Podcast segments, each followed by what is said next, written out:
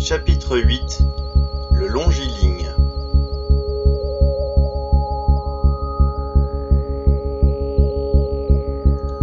Avant de continuer, souhaitez-vous un rafraîchissement?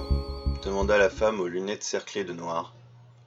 Je ne serais pas contre un peu d'eau, dis-je en réponse, mais il semble que vos collègues soient un peu pressés par le temps. Et ils ne savent pas quel point. Le militaire sauta sur ses pieds comme un diable sort de sa boîte. Tu oses nous menacer? Il m'attrapa par le col, j'affichai un délicat sourire. Souvenez-vous, colonel, contagion par les muqueuses, les fluides et la peau. Il me lâcha avec empressement et recula de deux pas. L'autre homme, que je pus détailler maintenant qu'il ne se tenait plus dans l'ombre, osa un sourire à mon égard. Il est commandant, pas colonel. Mais vous le savez parfaitement, monsieur Cooper. Vous testiez ses réflexes et comme vous le supposiez, il fait partie des abrutis. Je ne vous permets pas de. Vous taisez-vous hurla-t-il sans pour autant paraître changer d'état émotionnel. Vous venez de mourir dans d'atroces souffrances. Joshua Cooper vient de vous raconter bien plus qu'une petite fable. Il vient de nous dire que le moyen le plus simple de supprimer la contamination est de ne pas toucher un infecté. Et évidemment, à la première provocation, vous vous mettez en danger. Heureusement qu'il nous a aussi dit qu'il n'était pas contagieux pour sa part. Si vous écoutiez au lieu de soupirer à chaque minute que Dieu fait, vous auriez aussi appris que les méthodes de contention que nous avons prises à son égard ne sont que des fadaises qu'il garde pour nous permettre d'être à l'aise. Pour finir, commandant, si ce jeune garçon avait envie de vous transformer en kebab, je crois qu'il l'aurait déjà fait. Que. Autre partie intéressante du discours, commandant? Il est couvert d'épines d'os rétractiles présentes sous sa peau. Quelqu'un frappa à la porte. Mon sourire s'élargit. Le militaire donna un dossier à l'homme au visage dur et au regard bleu glacial. Regardez, commandant. Voici le développement des radiographies qui ont été faites pendant l'interrogatoire à travers les plaques poreuses de cette pièce. Le squelette de notre invité est bien agrémenté de dizaines de pics. Rappelez-vous la première partie de son récit. Il est formé au kung-fu et surtout il est. il secoua un morceau de papier que je reconnus comme l'impression de mon dernier diplôme, sixième dan dans son art, ce qui signifie qu'il est capable de casser en deux la plupart de vos soldats. Vous imaginez sûrement que ces diverses mutations n'ont pas réellement amoindri ses possibilités de combat. Maintenant, de deux choses l'une ou vous passez derrière la vitre, ou je vous fais arrêter par vos propres hommes pour votre propre protection. Dernière remarque, vous avez oublié certainement qu'il a commencé par nous demander si nous enregistrions, non? En précisant qu'il n'aurait certainement pas le temps de répéter? Qu'en déduisez-vous? Le soldat sortit d'un pas furibond et en claquant la porte. Le militaire tendit à l'homme une bouteille d'eau fermée, et suivit son supérieur d'un pas plus léger.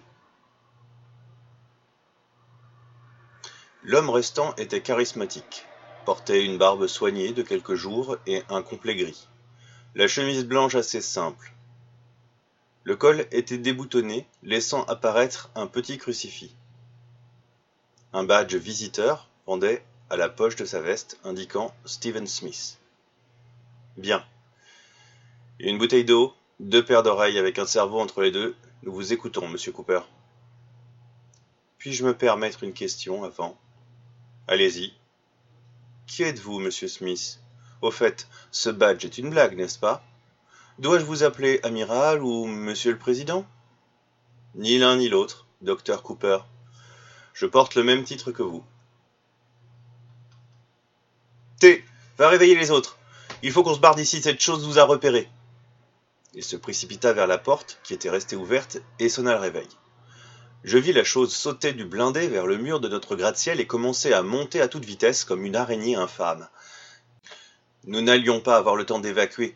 Je reculai et enfermai tout le monde dans la pièce, en espérant que Terence aurait les bons réflexes de défense. Et malheureusement, j'avais raison sur les deux points. Terence ferma la porte à clé et j'entendis les autres l'aider à la barricader. Quelques secondes plus tard, la créature longiligne explosa la vitre en sautant au travers avec toute la force dont elle était capable. La rencontre qui suivit fut fort instructive. Cette créature était une force herculéenne, mais je fis face sans trop de difficulté. Ce que j'avais subi quelques heures avant avait fait en sorte que ses griffes et ses dents ne fassent qu'égratigner ma peau qui se recomposait à la même vitesse qu'elle y faisait des dégâts. J'eus quelques difficultés sous les coups redoublés à me souvenir que j'étais maintenant une machine à tuer. Mais mon nouvel instinct me le rappela subtilement. Les pics sortirent de leur logement à la première contre-attaque. Bien que je fus entraîné, mes réflexes d'humain n'auraient pas suffi. Toutefois, ils avaient largement augmenté, ainsi que ma vitesse.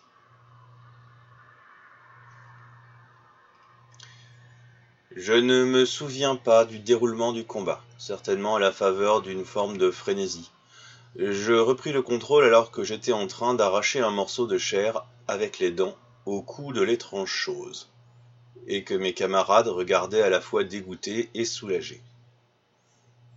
Mon secret n'aura pas fait long feu, au final, dis-je en m'essuyant la bouche sur le revers d'une manche en lambeaux. Heureusement que je ne paye pas les vêtements, j'en aurai pour une fortune.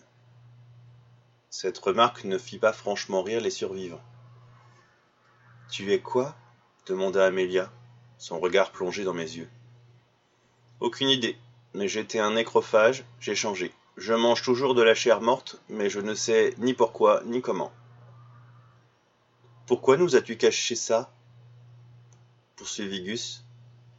Je vous ai dit clairement que j'étais un mort-vivant, moi aussi. Je n'en savais pas plus il y a trois heures seulement. Remarquez que je n'en sais pas beaucoup plus maintenant. Le seul point positif que j'y trouve, c'est que je n'ai le goût pour aucune de vos viandes vivantes. Je crois que je mange les mutations des cellules pour m'approprier leurs capacités. Mais ce n'est qu'une théorie. Je repris ma respiration. Vous êtes tous en vie, c'est le principal.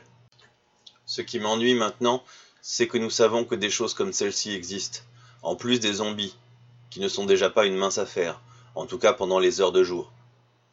Un silence morbide s'installa. Les pics d'os disparurent sous ma peau et la modification de mon apparence sembla légèrement détendre l'atmosphère. Il me faut une douche et un moment pour réfléchir.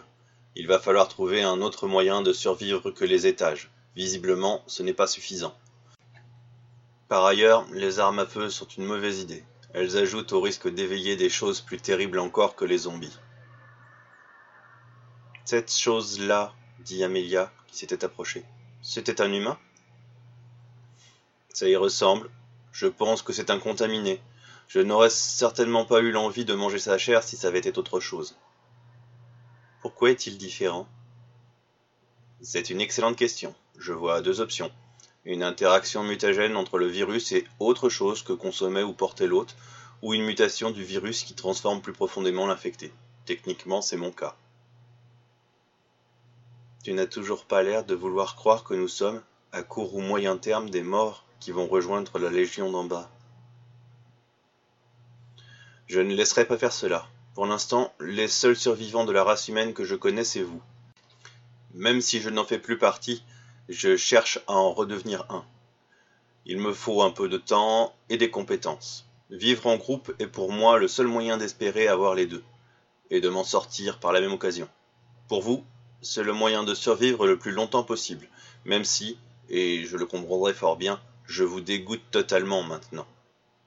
Ce fut Lloyd qui reprit la conversation après un moment de silence assez gêné. Peu importe ce que tu es, j'aime bien avoir un super-héros dans mon camp quand les créatures en face sont des super-vilains.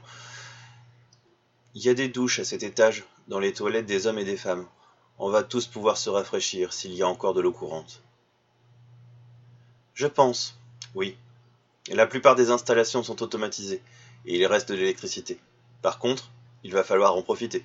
Je ne sais pas d'où je tiens ça, mais normalement, sans attention, les centrales électriques et nucléaires s'arrêtent après trois jours pour la sécurité des installations.